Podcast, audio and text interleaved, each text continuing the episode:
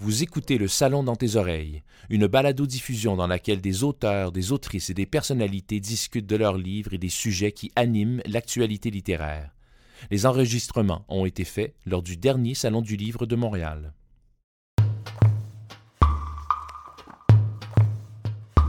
Plic, ploc. Depuis ce matin, la pluie n'arrête pas de tomber. C'est décidé. La famille Escargot part faire aujourd'hui le premier pique-nique de la saison. Tout est prêt en un rien de temps. Le panier repas, la nappe et les jouets pour barboter dans l'eau. Donc euh, le pique-nique après la pluie, c'est l'histoire d'une famille euh, escargot qui est ravie parce qu'il pleut des cordes dehors et que c'est le moment idéal pour les escargots pour euh, aller pique-niquer. Et malheureusement, en chemin, le soleil les rattrape. Donc se pose la question de est-ce que le pique-nique est maintenu ou pas? Est-ce qu'ils doivent rentrer à la maison à cause de toute la chaleur qu'il y a. Et euh, finalement, un, événement survient euh, qui va permettre euh, à la journée de, se dérouler un peu plus comme il l'avait prévu au début.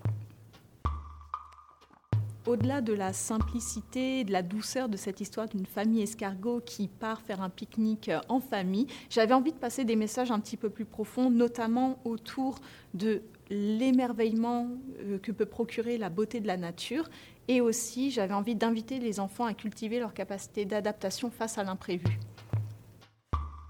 Quand j'ai découvert les textes de Corinne, euh, j'ai tout de suite adoré euh, le concept euh, des petits escargots. Ça me renvoyait à, des souvenirs d'enfance, de, jouer sous la pluie et puis m'amuser à, jouer avec des petits escargots. Et également, j'adore travailler avec la nature dans, mon travail, représenter que ce soit des petits personnages dans la forêt ou quoi. Et euh, donc euh, ça fitait vraiment avec euh, l'univers que moi j'aime j'aime mettre en scène dans mon travail. Et puis c'est ça, un, espèce de souvenir enfantin que j'avais conservé. J'ai toujours aimé écrire. J'ai retrouvé encore récemment des cahiers chez mes parents où, à l'âge de 6 ans, je commençais à écrire des petites histoires. Et donc, l'envie d'écrire, euh, de bâtir des univers euh, imaginaires, ça m'a toujours habité. Et ça a été toujours encouragé tant par mes parents, des amis proches, que par euh, les enseignants qui ont été là avec moi tout au long de mon parcours, qui m'ont toujours encouragé à développer ma plume, qui m'ont toujours donné envie d'aller plus loin, de croire en moi. Et donc je dirais que d'abord il y a ces enseignants qui ont joué un grand rôle. Et puis je euh, remercierai jamais assez les bibliothécaires euh, parce qu'une bibliothèque, c'est quand même un, endroit fantastique. Et puis, euh, à chaque fois que j'allais dans une bibliothèque et que je repartais les bras chargés de livres et donc avec des mondes par milliers, ça a alimenté mon imaginaire. Et je dirais que c'est tout cet ensemble qui a contribué jusqu'à aujourd'hui à, à me donner envie d'écrire et de continuer.